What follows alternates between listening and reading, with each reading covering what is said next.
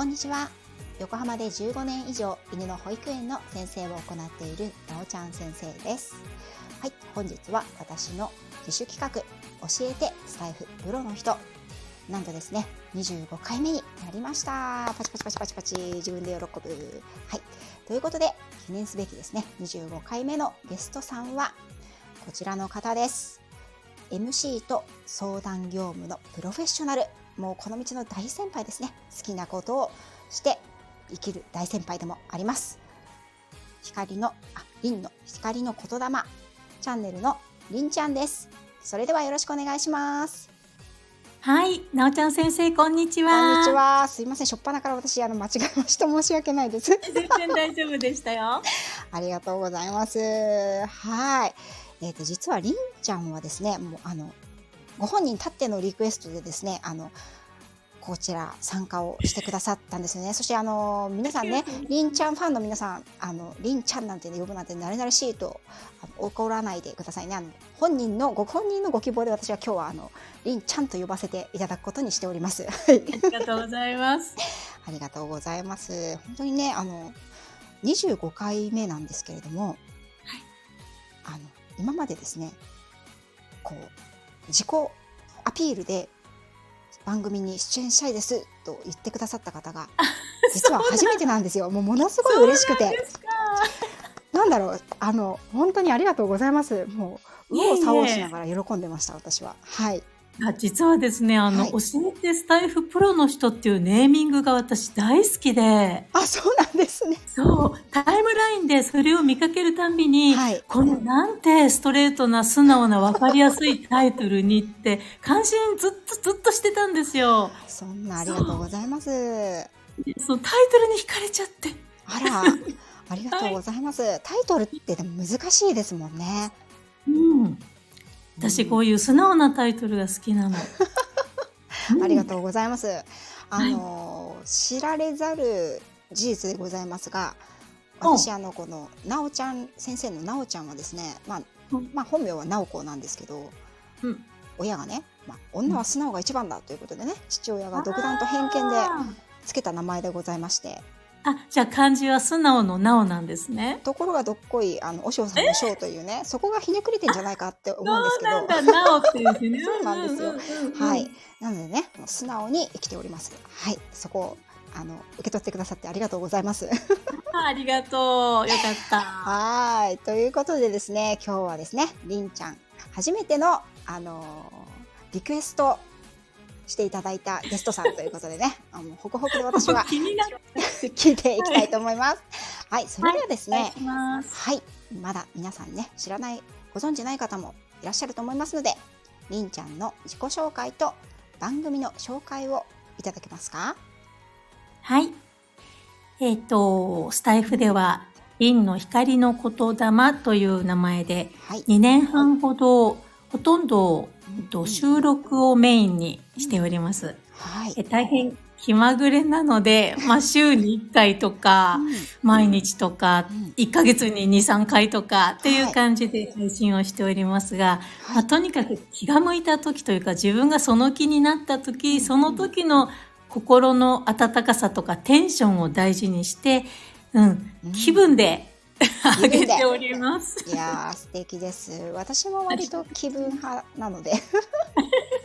ね、自分の気持ちに素直に正直にやってこそ趣味だと思うので、うん、そこですよね、ね、はい、ありがとうございます。で、そんなりんちゃんなんですけれども、気まぐれっておっしゃってますけれどもね、はい、それでも2年半近くこのスタンド FM を続けられているということで、はい、今あの配信数ね拝見いたしましたら349放送ということで。うん、少な、ね、いやいやいやいや、次がね350回で切り板じゃないですかね。はい。そうですね。ねそんなりんちゃんがこのスタンド FM を始められたきっかけ、そして音声配信をね、あのご自身の気が向いた時にとおっしゃってたんですけれども、その音声配信を通して伝えたいこと、何かございますか？教えていただけたらと思います。はい、はいえっと、3年ぐらい前になるのかな、3、4年ぐらい前に YouTube ちょっとかじって、なるほど。全然私編集とかできないんですけど、一発撮りで語ってたんですね。まあ、遊びみたいな感じで顔出しで。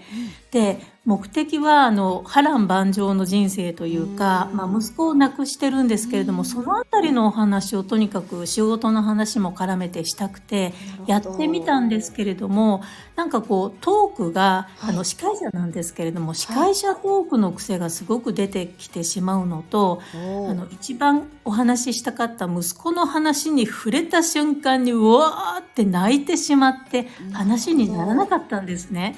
で、それの2点をもうちょっとなんとかならないものかと思って、はい、それでスタンド FM を見つけて喜び勇んで始めました。そうだったんですね。そのようなきっかけがあったんですね。なるほど。うんじゃあご自身のあのー、おお話のなんていうんですかねスキルアップのためということが基本的にメインだった感じですか？そうですね。はい。なるほど。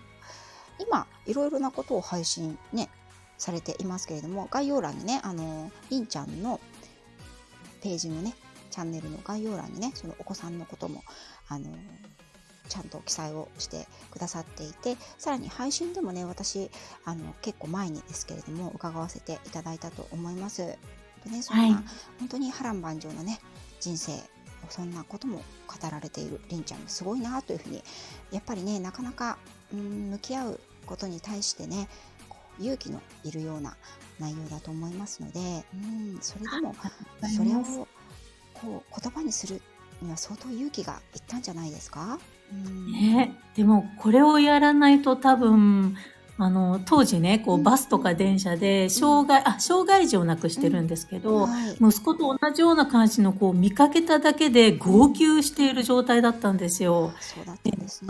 そういった心も大事だけれども、ちょっともうちょっとなんとかならないかと思いまして、はい、記録をね、音声とか YouTube で残したいと思ったので、まあ、そんな感じで自分のためにですね、ちょっと痛かったんですけど、頑張ってみました。いや素晴らしい頑張りというか努力だと思います。やなんていうのかな。いや私実はですねあの、うん、今年のえっ、ー、と何月からかな今年の5月かな？5月から、はい、ペットロスと、うん、あとグリーフケアについて学んでいる最中なんですよね。はい、存じ上げてます。はい。はい、そして実は今日が この後なんですけれども、あの、うん、そのグリーフケアのね、あの、アドバンス、まあ、うん、ベーシックアドバンスマスターってあるんですけど、アドバンスコースの最終日なんですよ、今日が。はい。なので、やはりね、あの、本当に、のそれをねやはりご自身で体験されたことをご自身で何とかしなくちゃいけないと思われてそして発信をしていくっていうのは本当に並大抵のお力ではなかったんじゃないかなと思います。ああね、分かっていただけて嬉しいです。本当にそういった面でもですね、自分自身を超えていく人という意味でりんちゃんはね人生の大先輩だなと思って尊敬をいたしております私はね。嬉しいさすがなおちゃんなんかこう本質をしっかり抑えてくださるんですね。いやいやいやもうなんかちょっと本当今脇汗びしょびしょですよ本当にこんな寒いのに緊張緊張。結構好きだ、はい、私、なおちゃん。いや、ありがとうございます。公開告白になってますけど。私もです。多分ね、感性が似てるなって最初の頃からずっと思ってて。うん、いや、嬉しい。んですよ。ね、来年1月でね、1月のカエルちゃんのイベントでちらっとこうお会いできるのがもう今からすごい楽しみで。私も楽しみです。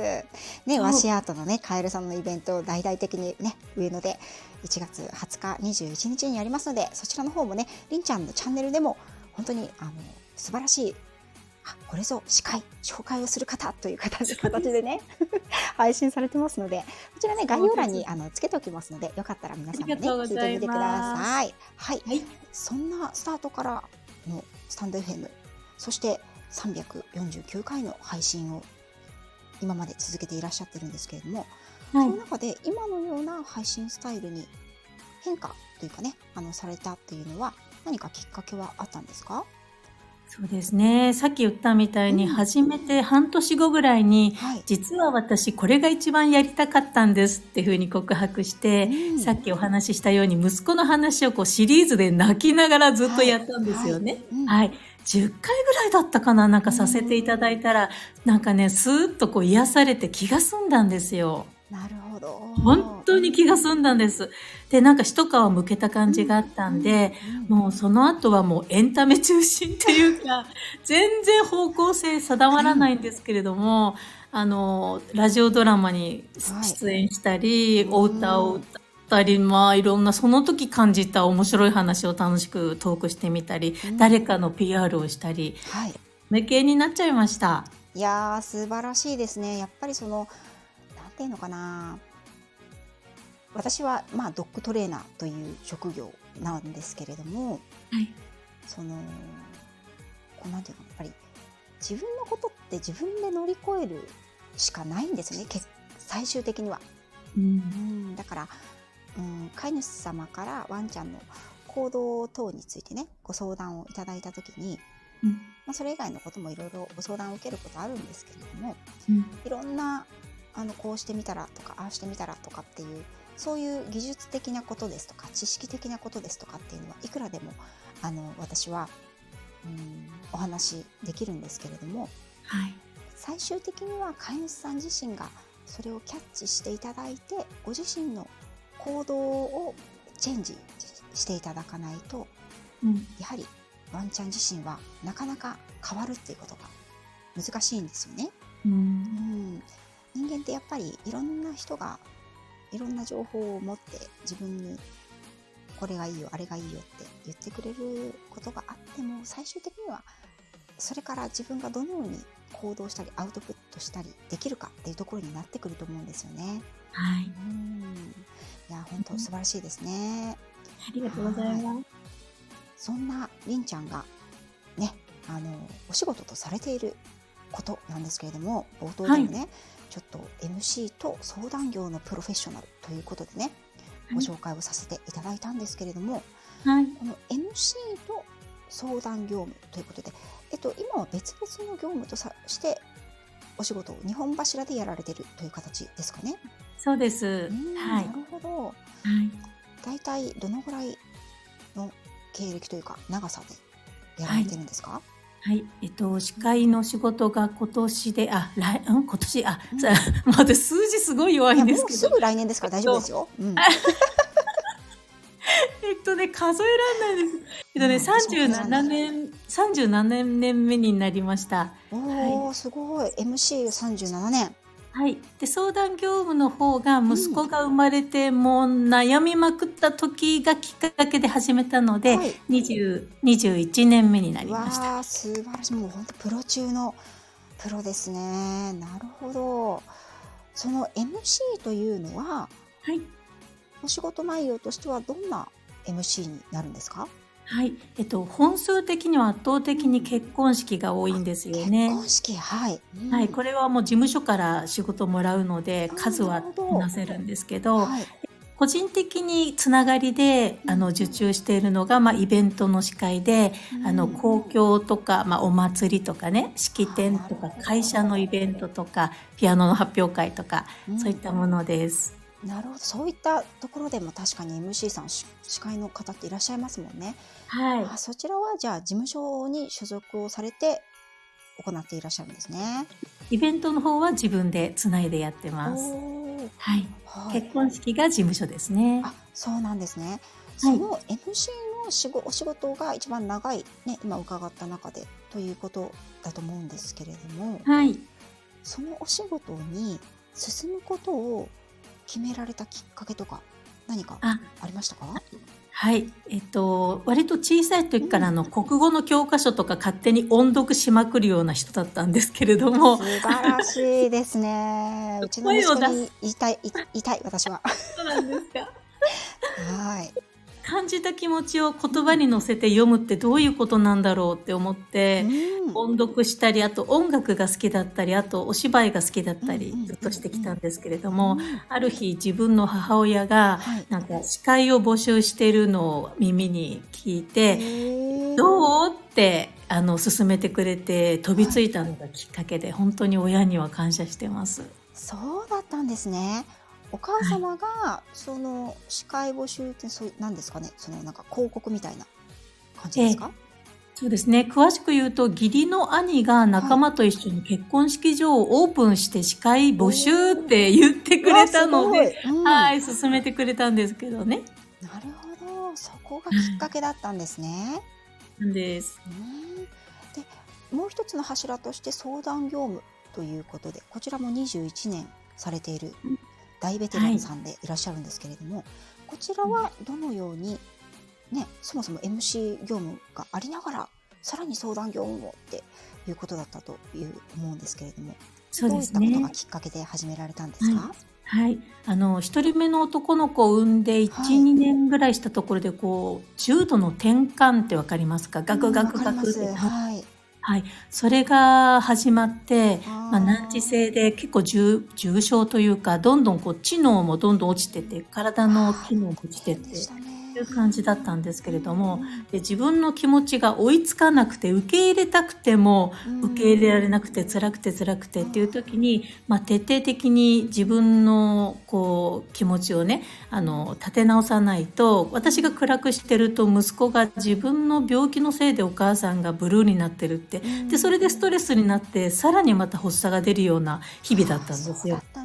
それなので急いで自分を、まあ、嘘でも子供の前だけでもこう明るく元気に前向きにハッピーにそれでも私はあなたが大好きっていう感じで生きていかないといやこれは本当にお互いこう親子してこうどんどん坂道転がるなと思ったので、まあ、自分見つめみたいなものを234ぐらいから徹底的に始めていたんですね。はい。はい、でそうこうするそうこうするうちにその転換の病気のお母様の会みたいなものを立ち上げてなんか毎月こう場所をこう借りて座談会みたいなことを企画するようになって、はい、いろんな方々のお話をこう泣きながら皆さんされるのを聞いているとなんか自然に自分のことを見つめてきたせいか相手の方の今の悩みの段階っていうかもうちょっとここのところが分かるとこの方はここの部分が楽になるだろうなとかなんかすごく見えるようになってきたんですよ。そう、うん、そうそれなので、まあ、それのなんか延長線上で、なんかそういった病気のか子供のお母さんの気持ちが分かるってことの自分に気づいたので、なんかブログでちょっとこう募集とか始めたら、うわーっとこうそうだったんです、ね、読まれた聖書の申し込みがドドドドドドってくるようになってそこから始まったんですね。そうだったんですね。はい。それはもうあれですね。こう必要とされたことがそのままお仕事につながられたというようなそうですね、うん、イメージを受けたんですけれども。そう自分は本当苦しかった状態だったんですけれどもね、どこから開くか分かんないですね。いや素晴らしいですね。でもやはりうんそういうことってやっぱりご自身が体験したからこそ人の悩みですとかその今の段階ですとか辛さがやはり分かるっていうところでもあると思うんですよね。そうだと思います。例えば人の話を聞くのが好きだからとか、うん、悩なんか頼ってもらえると嬉しいからとか、うん、人のためになりたいはもう大事なんですけど、それだけだとやっぱり追いつかなくなってくるんですよね。体験がないと。なるほど、深いお言葉ですね。うん、そしてやっぱりブログ等でね、あの募集したところたくさんの方がすぐにいらっしゃってくださったっていうのはそれこそりんちゃんご自身がやっぱりお母様でいらっしゃったっていうことも大きかったんでしょうね。いいですね。あの、ハマってる時は1日7本ぐらいブログ書いていて、その日にあったこと、辛いこと、嬉しいこと、全部こうさらけ出していたんですよ。そうで、なので多分共感を、はい、読んだかなと思ってます。いやそんな、やっぱりこうアウトプットをするということに関してはそして人の心を動かすということに関しては、はい、やっぱりりんちゃんはプロフェッショナルなんですね。そういった点ではね素晴らしいですね。なるほど。そんな MC 業務そして相談業務のねプロフェッショナルとして、はい、やはりその道を突き進んでいらっしゃるりんちゃんなんですけれどもやっぱりそういった結婚式の司会さんですとか、まあ、いろんな相談業務ね、今、たくさんの方いらっしゃるじゃないですか。はい。そんな中で、りんちゃんご自身がご自身のお仕事でこだわっていることは何でしょうか？聞かせていただけますか？あそうですね。あの、結婚式もイベントも相談業務も、はい、一番大事なのは私自身が幸せであることです。これだけは絶対大事です。そうじゃないと嘘になっちゃう。うん。立って板に水のような、こう、流れ作業みたいな美しいだけの視界になっちゃうし、やっぱり悩んでいる方が、短い時間で全部心の洋服を脱いでくれないから。心の洋服を脱いでいただくために、自分ご自身が幸せであるということなんですね。いや素晴らしいお話を今聞きましたね。皆さんメモですよ、メモここ、メモを取るところ。いいですか？試験に出ますよ。はい。面白い。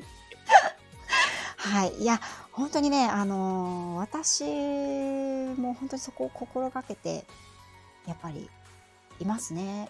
うん。はい、こう、まあ、動物さんをね、私は相手にさせていただくので、はい、自分自身の、まあ、りんちゃんもね、ペットさん飼っていらっしゃいますので、お分かりだと思うんですけれども、はい、動物さんって、こう、取り繕えないじゃないですか。うん。ね。やっぱり全部見抜かれてしまうので、はい、自分自身が良い状態である、ハッピーである、気持ちよくご機嫌であるっていうことが非常に大切なんですよね。接する時に。はい、うん。はいいや思わぬところでまた勝手にねあの親近感を親近感レベルがまた一つアップしてしまいましたねどこまで行くんでしょうっていう感じで いやありがとうございます。素敵なお話を聞かせていただきました。はい。そんなりんちゃんね MC 業務31年そして相談業務にあの37年とねそして、えっと、相談業務21年ということもうかなり本当のプロフェッショナルでいらっしゃるんですけれども一番この点で苦労したっていうことはありますか？そうですね。うん。別々でもいいですか？言うと、そう、物理的なものではね、その結婚式を挙げる方とのジェネレーションギャップ、時代ね、年代格差が年々空いてってしまうっていうのが、うん、悩みで感覚が変わってきますしね。今は本当に新郎新婦様オタクっていうんですか、うん、本当にゲームオタク系の方のカップルすっごい増えてきたんですけど。そうなんですねいやだいぶ違いますからね自分の若い時の感覚と。そこを分かってあげたいしあと音楽の好みなんかもね、うん、追いつくのが大変ですし、なるほど。あとはもう言葉遣いがまず違うので、はい。はい、こう1.5次会とかその若いお友達がメインの結婚式の場合はやっぱりトークも変えていかなくちゃならないんですけれども。そうなんですね。なんです。やっぱりあんまり堅苦しくない言い方に変えないと雰囲気がつかないので、そうなんですよ。そこが物理的にはいつも日々、まあ見た目もね、あと言葉も感性ものところの努力が必要な部分ですね。いやそれを臨機応変にやはりその場の雰囲気とかでも使い分けるですか？そうです。例えば、あの、大阪弁で笑わせてる感じの友人代表のスピーチが入った時の受けのコメントは、やっぱりそれに合わせた感じでやっていかないと、えー、それで盛り上げてくれたのにね、なんか急になんかど真面目な感じになっちゃうので。確かに。うん。そっか。いや、今ちょっと本当に私一点反省しました。あの、自分も結婚式やったんですけれども、はい。ね、あの、今、その時の司会さんどんな感じだったかなって必死に思い出そうとしたんですけど、はい。まあまあ思い出せなくてあ、そんなもんなんですね。いや申し訳ない。いや、本当にね、素敵な司会をさ、あの、してくださる方で柔らかくてね、うん、さすがプロだなと思ったんですけれども、その時の、まあ、披露宴ですよね、やっぱりメインは。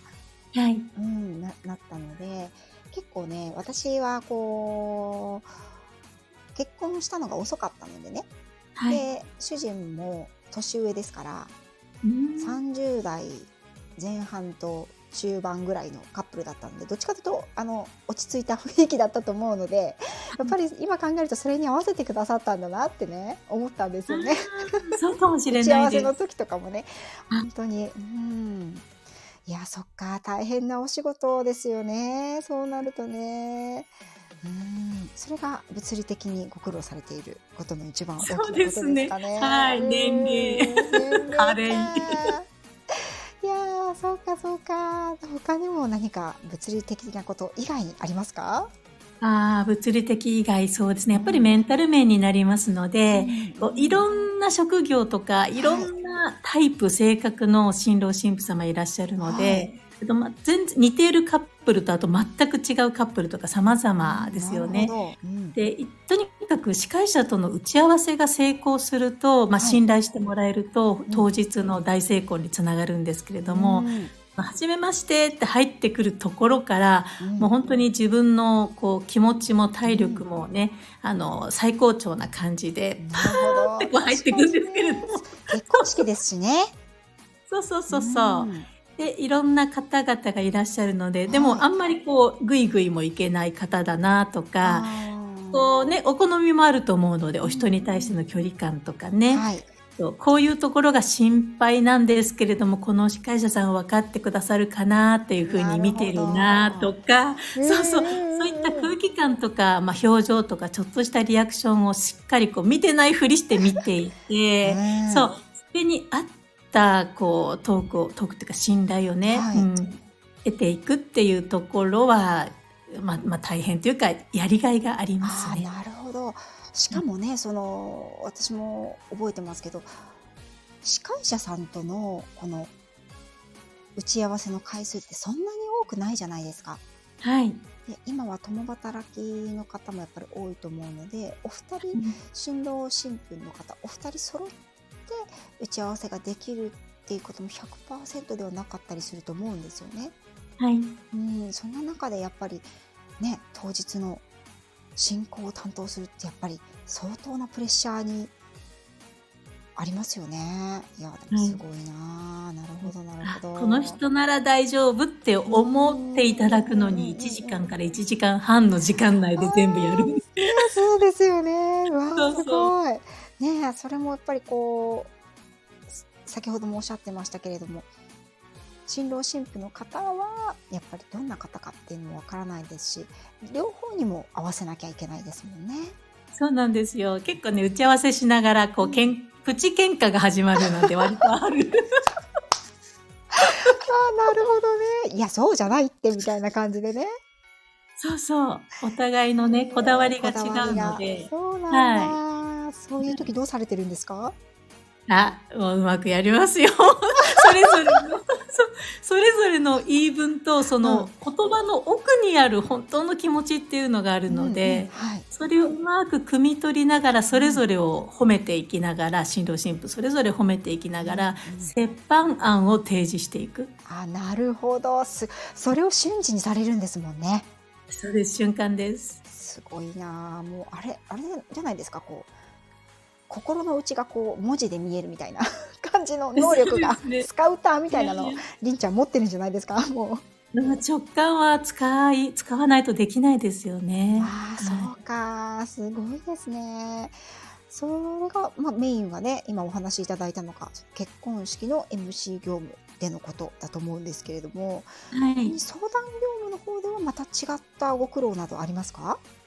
あそうですね。違った苦労もあるけど、うん、あのすごくやっぱり似てるんですよ。その相談業務がそうした打ち合わせの時に人の心を開いたり信頼してもらうってことに生かされていて、はい、はい、がお互いにすごいリンクしてるんですけれども、はい、はい、相談業務の方は、うん、えっ、と、そうですね、やっぱり同じですよね。こう、信頼して申し込んできていただいたけれども、どこまで話していいかなってこう心の傷を相談したいけどやっぱりさらけ出すことによってもっと傷つきたくないっていう気持ちってありますよね。ありますでそれなので、まあ、まあ、伺いながらって感じで、まあ、お話をしてくださるんですけれども、まあ、自分自身がやっぱり幸せで、でもやっぱりそうしたこう複雑な状況とか、心が分かる自分で寄り添っていかないと、こう開いていってくださらないので、まあ、そこのところも打ち合わせと全く新郎新婦の打ち合わせと全く同じなんですけれども、はいはい、そこのとこ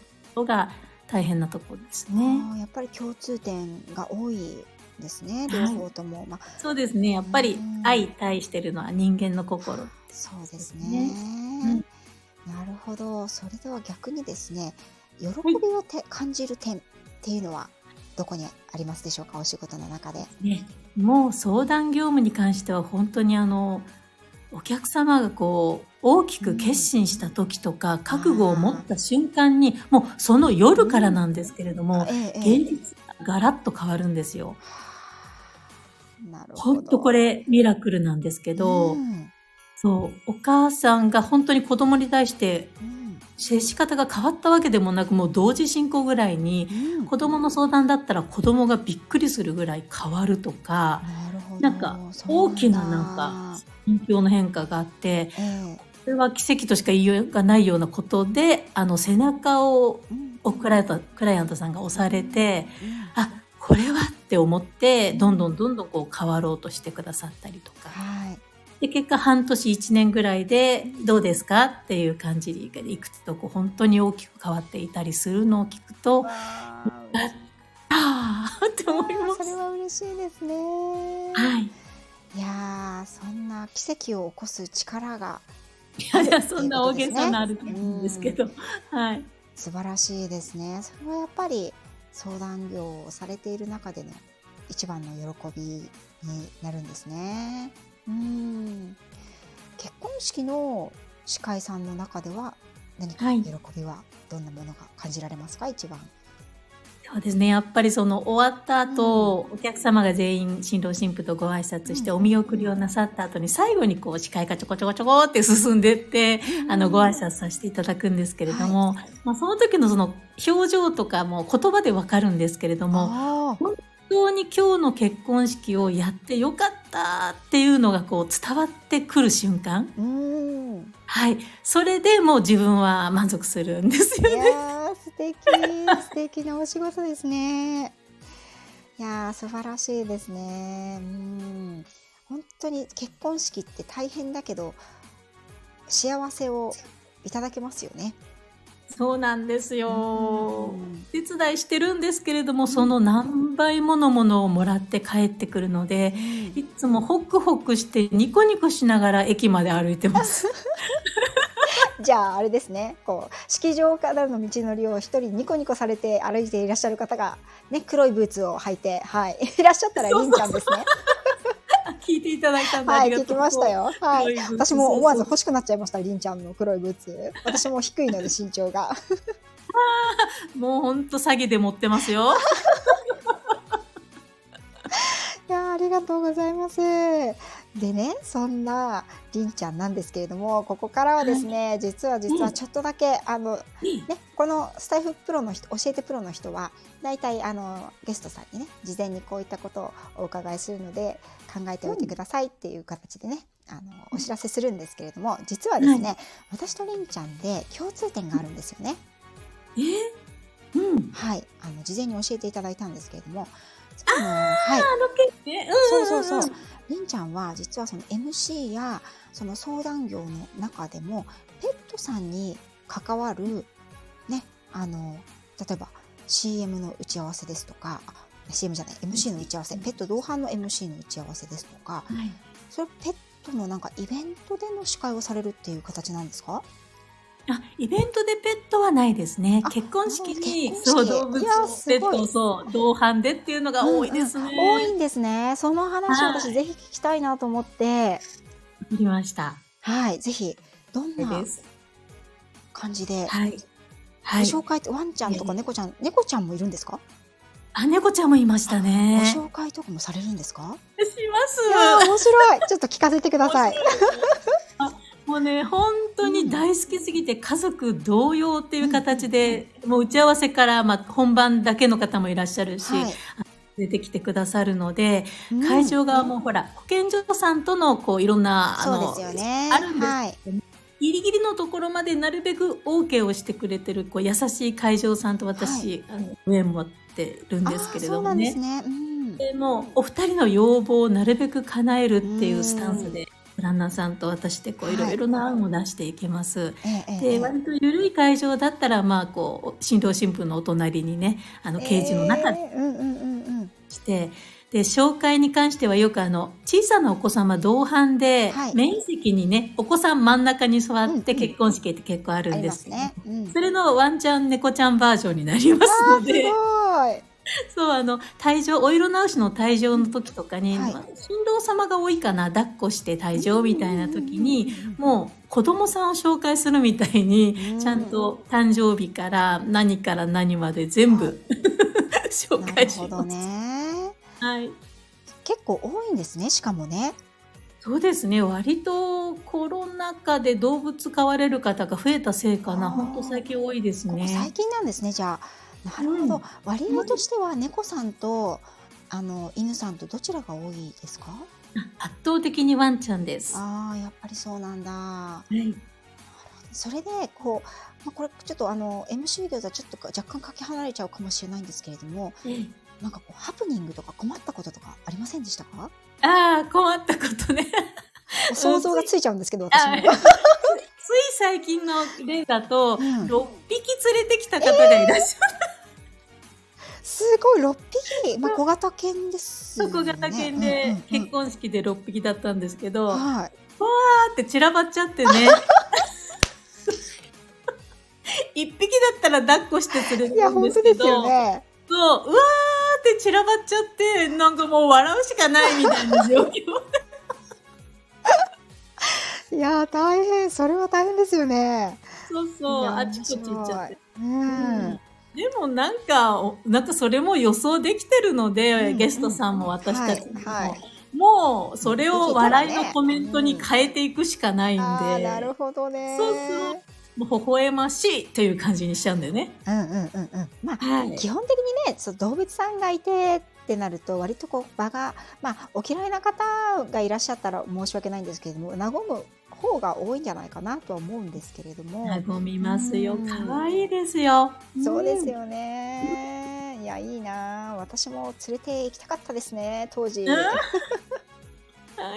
ただ、やっぱり、あの、トレーナーの立場として見ると、やっぱり、うん、その、なんていうのかな、やっぱり知らない場所で、知らない人も大勢いて、うん、音楽とか音もすごく大きいじゃないですか。うん。うん、だからやっぱりワンちゃんにはかなりの緊張しあの緊張をする場面ではあると思うんですよね。うん、そうですね。うん、ね私のあの知り合いの方もこの前ねあの娘さんが結婚されてですね、はい、そのまあ、ちょっと中型犬ぐらいの大きさのワンちゃんなんですけれども、うん、ぜひあのなんていうんですか結婚指輪を運ぶ係をやってほしいって言って、ね、そうなんですよ、はい、先生教えてくださいって言ってトレーニングしましたよ、うん、あどうやったんですか？背中に背負わせたんですか？食われるタイプですね、うん、あ偉い偉い。うんうんうん。そうその子がねもう、まあ、ずっと来ててくれたのる子なので私とコミュニケーションがね、うん、取れているので、うん、あの結構ね高齢もう若くはないワンちゃんだから大丈夫かなって思ったんですけれども、うん、ちゃんとね覚えてくれて期待に応えてくれたみたいだったので私もほっと。いいいお仕事なさってる。いやいやでも大変だと思います、えー、ワンちゃんサイドを考えるとね普段できていることでもやっぱりああいう会場になるとね、できないっていうあのワンちゃんもたくさんいると思うので。そうですよね。なるほどね、面白い、可愛らしいですね。なんかね、もしね、これを聞いている方で、あのちょうどペット連れであの結婚式場を探してたっていう方ね、いらっしゃったらぜひあのりんちゃんにちょっと一声聞いてみるっていうのもありなんじゃないですかね。関東圏ですかね、ねメインは。関東圏ですね。はい。でも千葉も埼玉も出張で茨城も行くので結構守備範囲は広いですね。ぜひぜひお問い合わせされてみてはいかがでしょうかね。そしてあの相談料ではペットシッターさんのご相談はい、今年立て続けにありまして、あの、はい、紹介の紹介の紹介のって感じで、はいはい。してすごい勉強になりました。はい。ペットシッターを探してるという相談ではなくて、ペットシッターさんご自身から相談されるんですか？そうです。なるほど、なるほど。はい、あとはロスの方ですね。ペットロスのご相談も多そうですよね。はい、なるほど、うん、そのペットさんのね、あのことまで守備範囲が広いりんちゃんなんですけれども、最後にちょっとこれだけは突っ込ませていただきたいということが一件ありまして、お時間大丈夫でしょうか？大丈夫です。何ですか、はい、実はですね、り、んちゃんは心理カウンセラーさんでもあり、はい、ね、ヒーラーさんでもあり、チャネラーさんでもあるんですよね。はい。はい。どっちかっていうとチャネラーです。なるほど。うん、そちらのあのスピリチュアル系のこともお仕事にされている。あ、あのメインが実はそれで、でもなんか怪しいので、相談業務ってしいので、そうそう本場バリバリチャネラーなんですけども、そうなんですね。子供の時からも霊媒体質で苦労してきて、うん、なんか場の低いところ行くと具合悪くなるし、はい。そう、父とその父の母親からの譲りで三代目なんですけれども、じゃあもう代々あ、そうです、そうです。バトンを受け取られている形なんですね。ね。父に認定されました。生前。そうなんですね。お前が一番俺の血を継いだって言われましたね。ああ、なるほど。私はですね、全くわからないんですけど、あの、なんか見えちゃうとかも、バリバリ感じちゃうとかってことはないんですけれども、すごくこう、なんだろう、周りにそういう方が多いんですよね。ああ。そう。それで私も、あの好きなので割と。好きだし信じてるので、あの全然抵抗はないんですけれども、はい、やはりそういうねあの能力のあられる方ほどなんなんていうのかな。厳しい壁というかこの力をどうしていったらいいんだろうっていうふうに思われる時があるような気がするんですがそうですね。生まれ持ったものをなんか生かしたくなっちゃうんですよね。誰もが。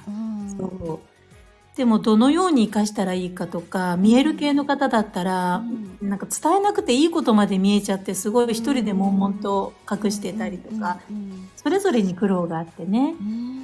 はい。それを今お仕事にされてるって具体的にどんな形でお仕事されてるんですか？うん、簡単に言っちゃうと、うん、クライアントさんの守護霊とか 先祖とか、守ってくれる方を、対面セッションなんかだとすごい楽なんですけど、私のこう頭のてっぺんのチャクラからボンってこう入れてっていうか入ってきていただいて、ブワーっと喋るみたいな感じ。そうなんだ。はい。なるほど、なるほど。それは対面でも、やっていらっしゃるし、それこそオンラインとかでもやってらっしゃるんですか、はい、そうですね。電話でもやりますけれども、うん、対面の方が全然強いので、こう、はい、ヒーリング効果みたいなのも高いので、はいはい、すごい満足していただけますが、なかなかね、ここまで来ていただくの大変なので、お電話が多いですね。なるほど。いやなんかそういう能力って、うん、私は、なんていうのかな、例えば耳がいい人とか、うん、生まれながら。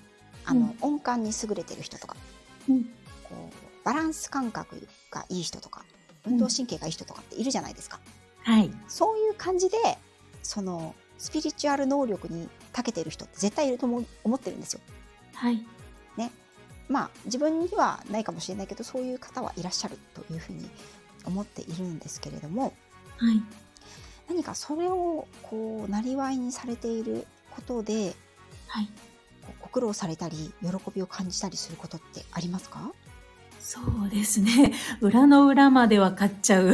うん、なるほど。苦労っていうのはあります。でもそれを言うとみんながなんかこう閉じちゃって全部分かられちゃうとかって、なるほどね、ギュッギュッってなっちゃって相談にならないので、うん、気づかないふりをしながらでも見えてるみたいな。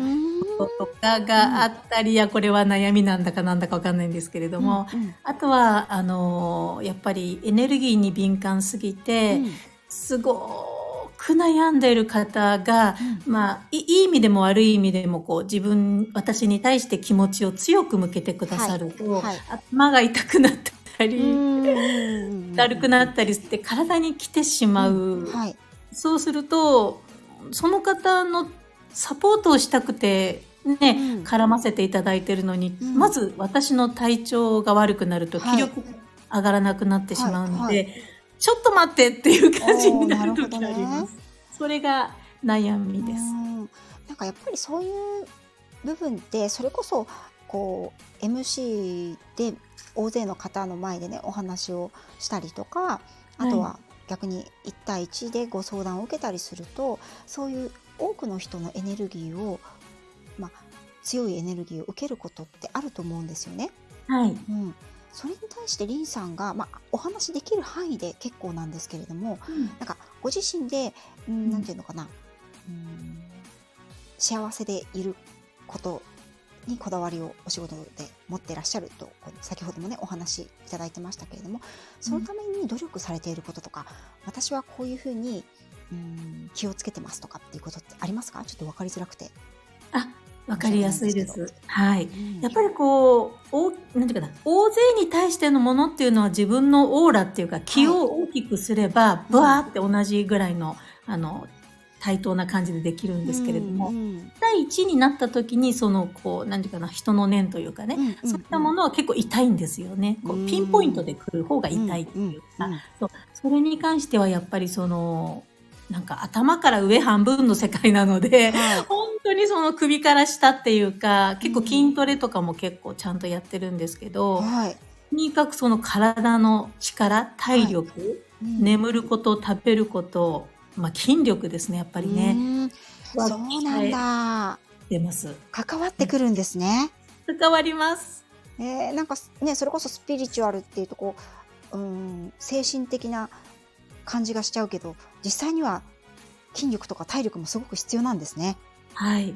特にもう年齢が年齢なのでね。いやいやいやいや。本当ホルモンバランスの影響とか受けるじゃないですか。うん、自律神経の乱れが多いですよ。はい、今年夏暑かっでちょっと辛かったんですけど、そうなので年齢的にも若い時のようなパワフルさでブルドーザーみたいに仕事してきましたけど、はい、あそこまではできないところをやっぱりこの年だからこそ体を作っていかないと、うん、まあ、精神面はまあこう、ね、ある程度の感じでこうコントロールできる点もね自分自身に対しては、はい、はいはい、体はこの後は老化してしまうのでもう一生懸命鍛えていくしかないですね。そうかそういった受けられた強いエネルギーっていうのが体に出やすいっていうことなんですね。そうですね。やっぱり頭痛、肩こりに来ちゃいますね。じゃあもしかしたらこう、ね、体の不調を訴えていらっしゃる方も知らない間にそういうエネルギーを受けている場合もあったりするんですかね。でもあります。なるほどね、うん、エネルギー障害ですね。うんそうなんだ。やっぱり感じやすい方、うん、あとエンパスっていうか、はい、まあ、HSP っていうか共感性の強い方っていうのは、はい、まあ、リンクしてしまうので、はいはい。なんかわかんないけど、この方とお茶をすると、その時は楽しいんだけど、うち、ん、に帰ってきてからなんかすごいがっつり。そう。ね、それは、そう、その時にエネルギーを使い果たしたかもしれないし、まあ、吸われてしまったのかもしれないし、まあ、いろんなケースがあるんですけれども、やっぱりいろいろ霊視してみたりすると、やっぱりお話しして会ったその夜なんていうのは、お互いがお互いに今日会った人のことをじっくり思ったり、あ、こんなこと言われちゃったとか、こんなこと言っちゃったとか、なんか考えるじゃないですか。やっぱり大好き、そうそう、大好きも含めてね、うんうん、いいでも悪いでも全部一緒なんですけど、エネルギー。そしてやっぱりこう、お互いにコネクトが強いのでそれでやっぱり、まあ、3日ぐらい調子悪かったりっていうのもありますね結構。そうなんだなんか、はい、そうかそういうご相談もあるんですか？あります。えー、なかなか気づきづらいと思うんですけどどうですかね？はいそう、自分ではなかなかね、なんかほら、人のせいにしちゃってるような感じもあって、いやいや、ちょっと風邪かもとか、年かもとか思うようにする優しい部分もあるじゃないですか。そうですね。うん、なんです。だから、そこで、まあ、見てくださいって言われたら見ますしね、お写真を撮ってるとるので。うんなるほど。じゃあなんか原因不明の不調がちょっと続いている場合には、りんちゃんにちょっと一回見ていただくっていうのもありですよね。ああ、よかったらどうぞ。なるほど。面白い。いやー、ほんといろんな道のプロフェッショナルであって、ねえ、そしてご自身の、ね、これ始まる、収録がね、始まる前にちょっとお話しさせていただいたんですけど、ね、あの、私もそうなんですけども、好きなことを貫いている、やり続けているっていうふうにおっしゃってましたが、はい、こだわってます。最後にそこについて触れさせていただきたいんですけれども、そうですね。うん。うん、いかがですか？その、好きなことを見つけること自体もちょっと難しい世の中でもあったりすると思うんですけど。そうですね。でもね、みんな実は全員自分のこと大好きなんですよ、人って。うん、私は大好きですよ。はい、わかります。だからなおちゃん先生好きなんですよね。それがね、収録でわかるの、ライブですごい伝わってくるの。だから気持ちいいんですバレてました？バレバレ。そう。なんだけど、うん、本当は大好きなんですよ。みんな自分のこと嫌いとか、自分の声嫌いとか、言われるんですけど、実は一番自分に興味があって、一番自分のことが大好きで、もっともっと大好きになりたいって、実は本音の本音では思ってるんですよ。はい。そう。なんだけど、やっぱり人と比べたりとか、大体小さい時に親御さんに言われてしまった、まあ、何の気なしに言った言葉だったりとか、あとはちょっと親御さん自身がちょっときつめの方で言っちゃって、それが、こうね、うん、固定観念になっちゃって、なかなかそれにとらわれてる方がほとんどなんですけれども、それを、まあ、とにかく見つめて、それを脱いで、本当の自分は自分が大好きっていうところから始めることが大事かなと思いますね。ああ、素晴らしいですね。それはあの全てにやっぱり共通してきますよね。その気持ちっていうことかな。はい。なんかやっぱり自分の人生って自分しか舵を切れないじゃないですか。はい、うん、それこそ何を食べるにしても何どんな服を着るにしてもそうそう、うん、だからこそやっぱり自分の意見自分の中から湧き出てくるそれこそ先ほどおっしゃってたような直感とか好きっていう気持ちとかって、はい、うん、ある程度大事にしてあげないと、はい、なんだろう自分が自分に対して素直じゃなくなっちゃう？かなって。せっかく生まれてきたのに、うん、かわいそうですよ自分が、ね、そうですよねそう、もったいないの、時間が。時間がね。そうそう、人生だからね。そう。そうですよね。うん。そうみんなね、生まれる、生まれる前にね、本当にお母さん選んだりとか、自分の肉体もある程度決めて生まれてきていて。そうなんだ。なので、自分、それで肉体はまあ、お神様から借り物というかね、うん、まあ、自動車みたいなもんですけど、はいせっかく借りたこの高性能の肉体をね、やっぱり大事にするってことは、まあそうした感謝でもあるし、自分の体をすごい大事にすることですし、そう。で、ちゃんとなるべくこうね、いい感じで、もう無駄なく使って老衰してなくなり、お返ししたいですよね。いや、本当そうですよね。そう思います。そう。まあそんな感じで、そうですね。だから、自分に正直に素直に生きるっていうのは最大の自分へのまあ敬意というか、うん、もの体に対する敬意というかそんな感じですよね。いや素晴らしい。本当に。ありがとう。ございます。もう言いたいことをねすべてりんちゃんがおっしゃってくださって。いやそんな中でやっぱりこう月を極めたからこそ今のりんちゃんがあるということでね。